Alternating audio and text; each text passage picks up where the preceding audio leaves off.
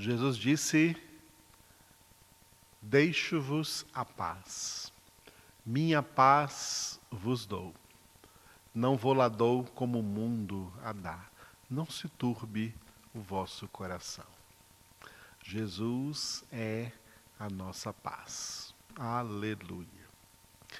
Vamos para a última etapa da nossa congregação nessa noite de quarta-feira, meditando no livro dos Atos dos Apóstolos. Nós estamos no capítulo de número 8 do livro dos Atos dos Apóstolos, que registra o ministério de mais um daqueles sete diáconos escolhidos como os primeiros diáconos da igreja cristã em Jerusalém. Homens que deveriam ser, e que de fato foram, homens de boa reputação, cheios do Espírito Santo e cheios de sabedoria. Dentre eles, vimos o curto ministério de Estevão, que foi o primeiro mártir cristão citado dentro da Escritura Sagrada, né, aí no livro dos Atos dos Apóstolos, no capítulo 7. Com a, com a morte de Estevão, houve uma grande perseguição contra os cristãos de Jerusalém e todos os cristãos fugiram de Jerusalém, e os que fugiram, com exceção dos apóstolos que ficaram em Jerusalém, os que fugiram, onde quer que foram, foram pregando a palavra de Deus. Imagino que se fosse escrito tudo o que essas pessoas que saíram de Jerusalém fizeram, teríamos aí muitos livros. Mas Lucas né, registrou pelo menos o que aconteceu com uma dessas pessoas o diácono Filipe, que em primeiro lugar, ao sair de Jerusalém, ele foi para a cidade de Samaria, e lá na cidade de Samaria, ele pregou ali a palavra de Deus para multidões de pessoas daquela cidade, ele anunciava-lhes Cristo, e o versículo que vamos começar hoje mostra qual foi o resultado geral, tá? o resultado geral da evangelização da cidade da Samaria, a evangelização dos samaritanos, né? ali pelo diácono Filipe. Atos 8, versículo 8, o título é Alegria na cidade. Pequeno versículo, e houve grande alegria naquela cidade. Eu coloquei de vermelho aí a palavra alegria. Houve grande alegria naquela cidade. Esse versículo 8, fechando aí o parágrafo que vem desde o versículo 4, do versículo 4 até o versículo de número 8 onde está escrito: Entre mentes os que foram dispersos iam por toda parte pregando a palavra.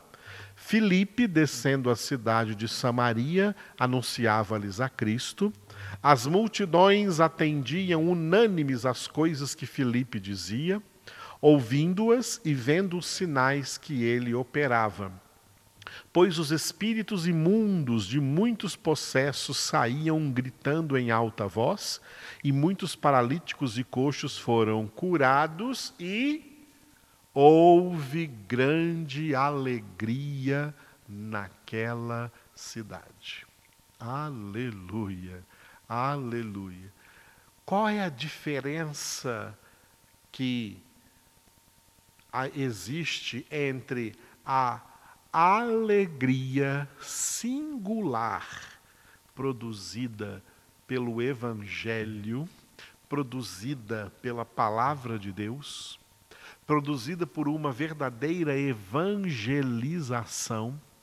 Qual é a alegria produzida nas pessoas evangelizadas e como essa alegria no singular se diferencia das alegrias fugazes, passageiras, que essas pessoas uma vez experimentaram aí no mundo. No mundo. Qualquer pessoa, eu posso testemunhar isso e creio que você que me escuta também pode. Qualquer pessoa verdadeiramente convertida, que foi convertida pelo Senhor Jesus ali ao ser, né, por algum servo de Deus ou serva de Deus, algum instrumento de Deus, como Filipe também foi, ao ser evangelizados por alguém, ao receber o anúncio do evangelho feito por algum ministro de Deus, e essa palavra entrou no coração e operou uma legítima conversão, tá? Uma legítima conversão. E essa pessoa pela primeira vez experimentou uma alegria totalmente inédita no mundo. Uma alegria que no mundo ninguém mais pode experimentar. Uma alegria que não existe fora do Evangelho, uma alegria que não existe fora da palavra de Deus, porque é uma alegria que não existe fora de Deus uma alegria que só pode ser ministrada dentro de uma alma por Deus. E nesse texto nós vemos Deus fazendo isso numa cidade inteira. Claro, porque era um período de avivamento, e num período de avivamento isso acontece de maneira massiva. Falei de avivamento nesses dias para trás, dentro desse texto. No entanto, aqui estou falando agora de um resultado. Tá? O resultado desse avivamento no coração de cada pessoa, tá? uma alegria produzida no seu interior. É o resultado de uma verdadeira evangelização. Isso, isso ensina para nós que uma pessoa verdadeiramente evangelizada se torna uma pessoa alegre.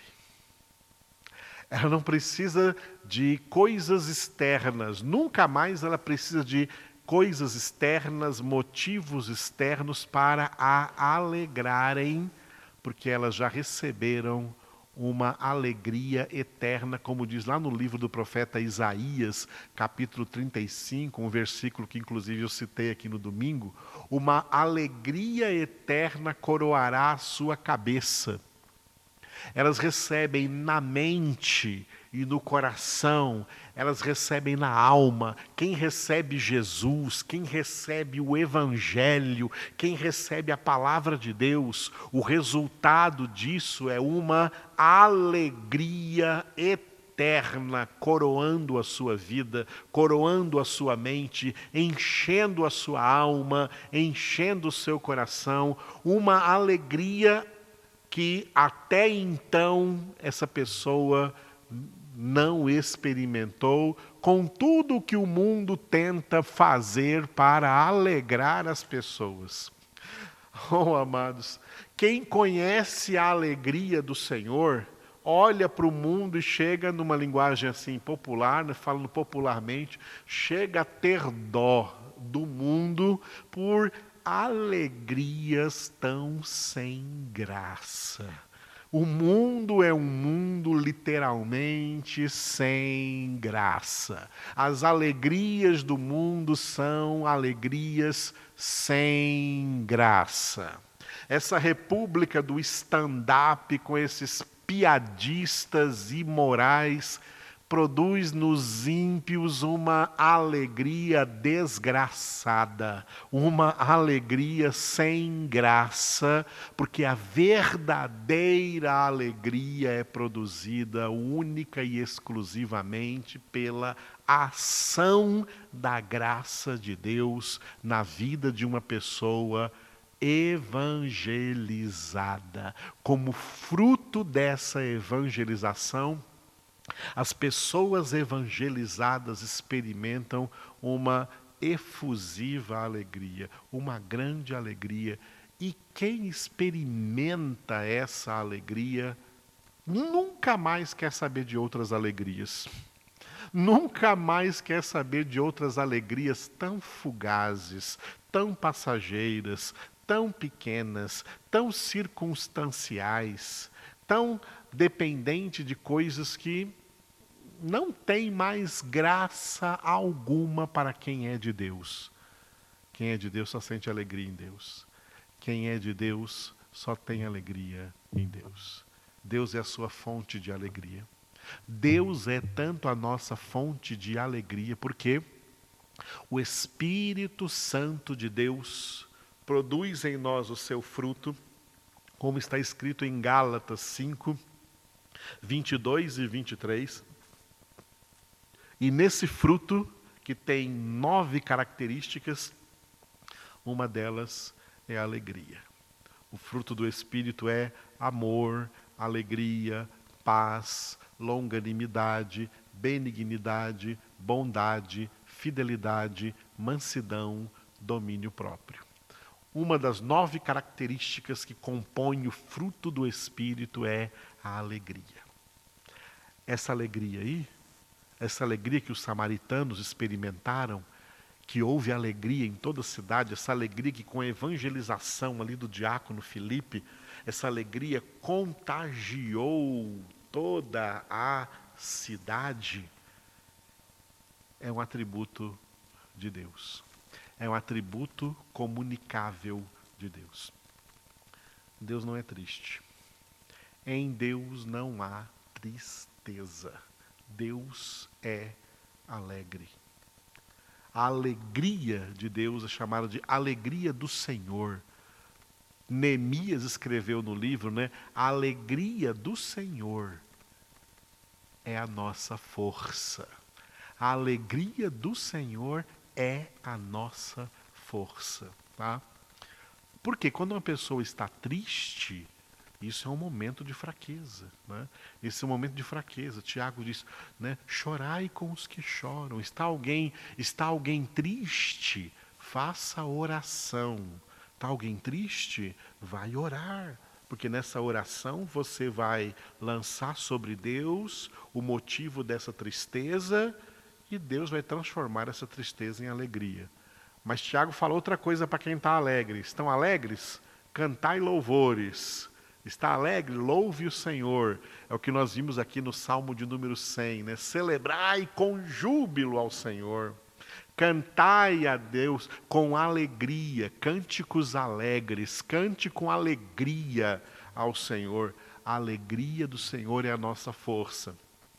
Sabe como que esse texto surgiu lá no livro do profeta Neemias? Surgiu lá quando o povo ouviu as palavras do livro da lei, a leitura das palavras da Torá, o livro da lei no Antigo Testamento, que eles não ouviam há mais de 70 anos. Os últimos 70 anos eles passaram no cativeiro.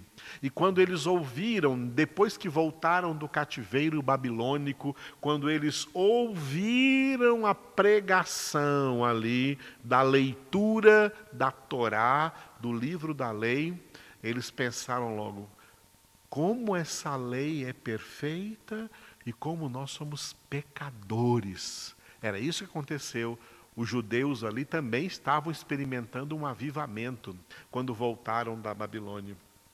E diante da leitura do livro da lei, eles caíram em um grande pranto, eles caíram num grande choro, eles choraram, choraram diante diante de Deus, porque eles viram que essa lei que foi lida para eles, a lei que Deus havia transmitido a Moisés lá no Monte Sinai, e que os líderes deles, os sacerdotes, esconderam e o povo não ficou conhecendo essa lei quando eles ouviram a lei do Deus que agora tinha tirado eles da Babilônia e trazido de volta para sua terra para reconstruir a sua pátria.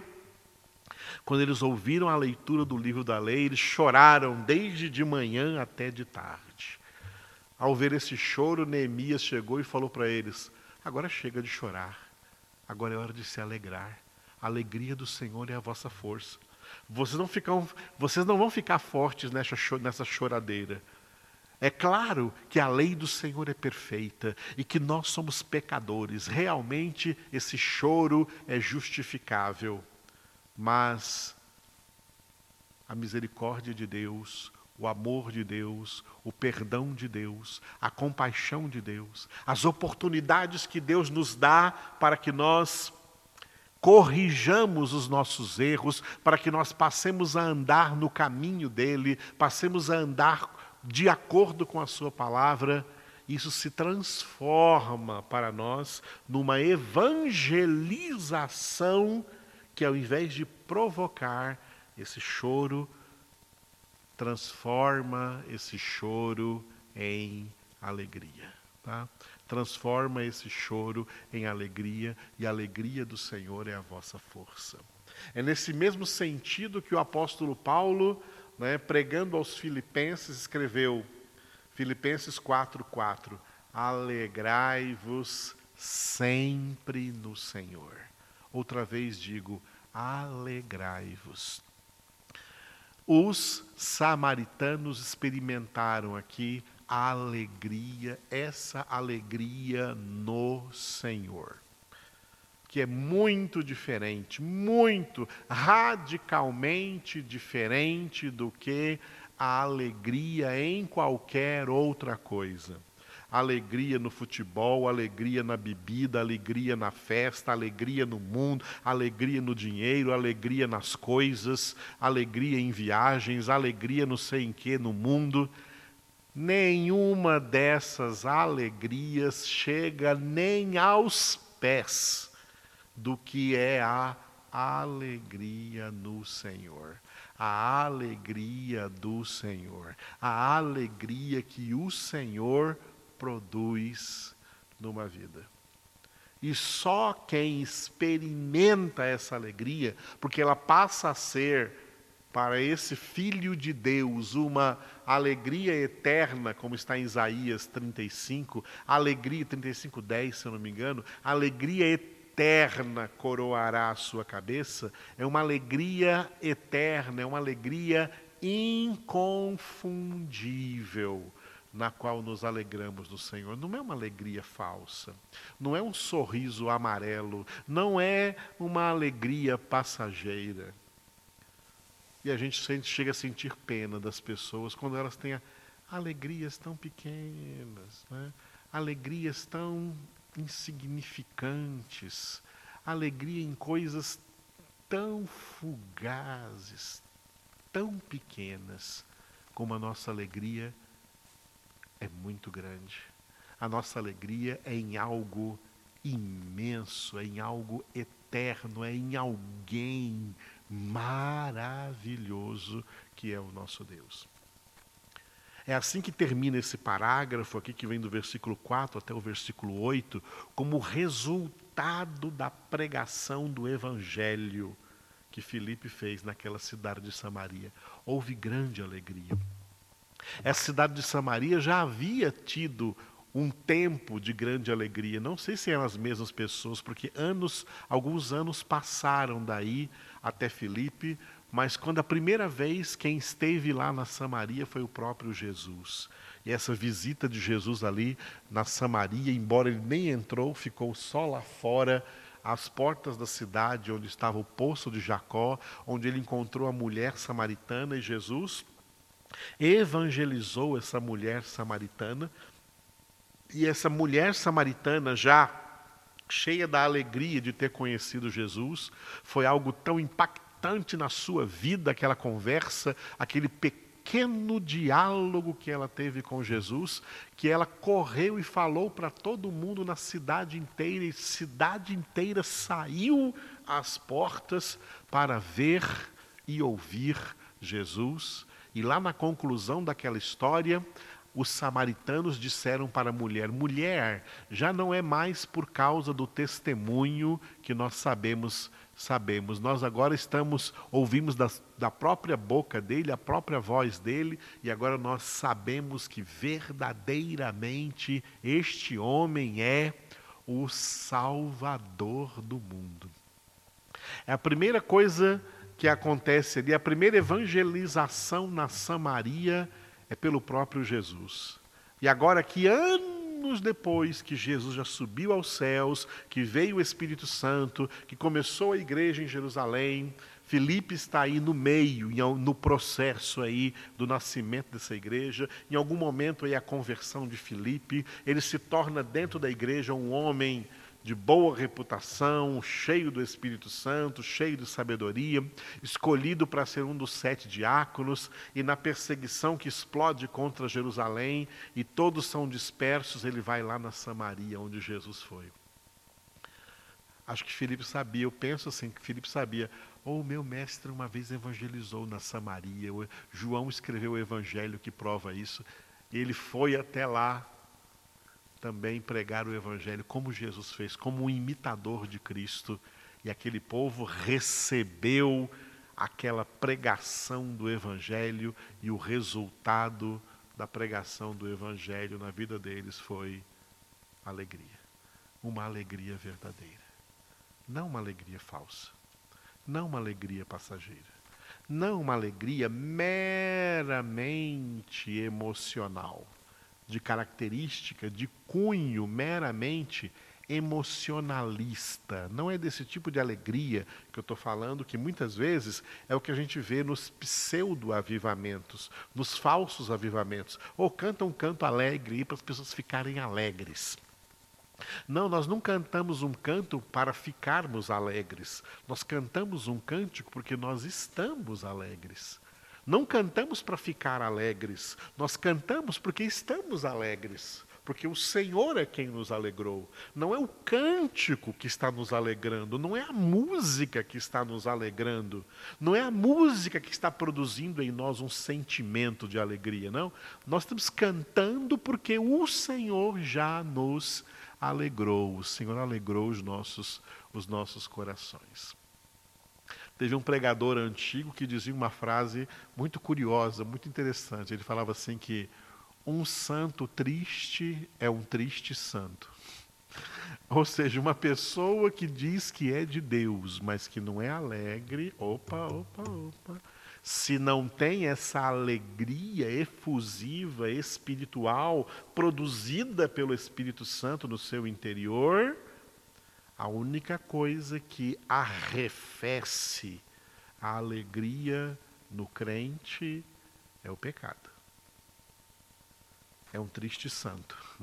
É um, um, um crente que anda em pecado, um crente que não tem confessado o seu pecado, que não tem se purificado do seu pecado, que não tem se purificado na meditação da palavra, na palavra que somos purificados, e uma vez purificados, somos então alegrados no Senhor, recebemos a alegria no Senhor. A palavra de Deus produz purificação e como ela produz purificação, ela produz um sentimento de perdão, e esse sentimento de perdão produz um alívio tão grande, uma alegria tão grande diante de Deus de termos sido perdoados, de termos sido purificados, de termos sido redimidos, de termos recebido a graça.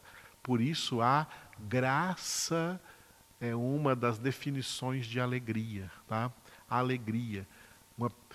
Por isso até que se diz no popular, né? Só que se no popular é um pouco é, a palavra fica assim meio que deturpada, né? Uma pessoa engraçada seria uma pessoa alegre, uma pessoa que transmite alegria. O real sentido dessa palavra é que a pessoa que tem a verdadeira alegria do Senhor é porque essa alegria do Senhor na vida dela é resultado da graça.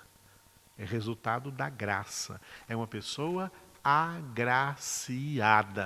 Uma pessoa que passa então a viver no estado da graça. Ela não está mais no estado da desgraça. O estado da desgraça, o estado da condenação. Ela foi liberta desse estado da desgraça e transportada para o estado da graça em Cristo Jesus. Lá no estado da desgraça, ela não conhecia esta alegria. Agora, no estado da graça, ela está preenchida por essa alegria do Senhor. Esses dois estados são chamados ali pelo apóstolo Paulo em Colossenses 1,13 de império das trevas e reino do Filho. Deus nos libertou do império das trevas e nos transportou para o reino do Filho do seu amor. E é por isso que agora, aqui no reino do Filho do seu amor, né, João 5,19, sabemos que somos de Deus. E isso nos alegra. Quando sabemos, temos o, a testificação interior que somos filhos de Deus, isso nos alegra. Como que é essa testificação interior? Essa testificação interior, Romanos 8,15. O Espírito Santo testifica com o nosso espírito que somos filhos de Deus. É nesse testemunho que o Espírito Santo ministra ao nosso espírito que somos filhos de Deus, que ele produz também o seu fruto e no meio do seu fruto aí há alegria, alegria de saber que somos filhos de Deus. Enquanto que o mundo inteiro, ao resto da humanidade que não foi convertida, que ainda está no império das trevas, eles não têm graça. Eles estão no estado da desgraça. Eles não experimentam essa alegria para, se para ter alguma alegria, eles precisam se entorpecer. Para ter alguma alegria, eles têm que beber. Para ter alguma alegria, eles têm que se drogar. Para ter alguma alegria, eles têm que dançar, têm que cantar músicas do mundo, têm que ir para bailes, têm que ir para boates, têm que ir para shows, têm que se alegrar no mundo com alegrias sem graça, alegrias passageiras, porque eles estão debaixo do poder de Satanás.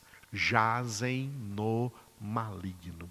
Nós que fomos tirados desse estado de desgraça, estamos no estado da graça, nós já não valorizamos esses tipos de alegria, esses tipos de festas, como o apóstolo Pedro descreveu, né? Os ímpios estranham que nós não concorramos com eles nas mesmas devassidões. É porque nós não temos mais alegria nisso. As alegrias que essas coisas produzem não são alegria alguma em comparação com a alegria que só o Senhor nos dá.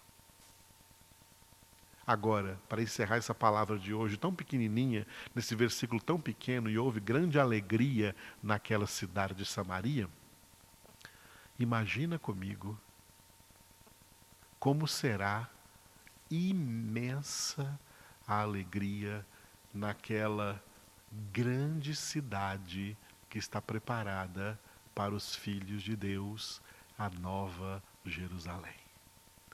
Imagine como será a alegria se na Samaria, uma cidade qualquer aqui da terra, por causa da pregação do Evangelho por um homem simples como era o diácono Filipe, houve grande alegria naquela cidade. Imagine qual será o resultado da obra da salvação completa em todos os filhos de Deus quando estivermos todos na glória realmente nem olhos viram, nem ouvidos ouviram, nem o coração humano imaginou o que Deus tem preparado para aqueles que o amam. A alegria na glória eterna, amados, a alegria na glória eterna será tremenda. Se a alegria do Senhor já é a nossa força aqui nessa terra, nessa terra cheia de tribulação, cheia de problemas, no meio desse grande problema que nós temos aí, Covid-19, se aqui na terra, mesmo em meio a todas as tribulações, a alegria do Senhor em nós é maior do que qualquer tribulação, é maior do que qualquer sofrimento. Imagine quando não tivermos mais sofrimento algum no lugar seguro eternamente na glória. Imagine a grande alegria que haverá naquela cidade, a cidade chamada Jerusalém, a nova Jerusalém na glória, que é a nossa casa, que é para onde nós estamos indo nesse caminho, nessa verdade e nessa vida que é Jesus. Vamos juntos? Vamos seguir com fé? Vamos correr, vamos percorrer essa carreira que nos está proposta, olhando firmemente para Ele, o Autor e Consumador da nossa fé. Ele é a nossa alegria. Ele é a nossa razão de alegria. Ele é o nosso motivo de alegria. Nele nós nos alegramos.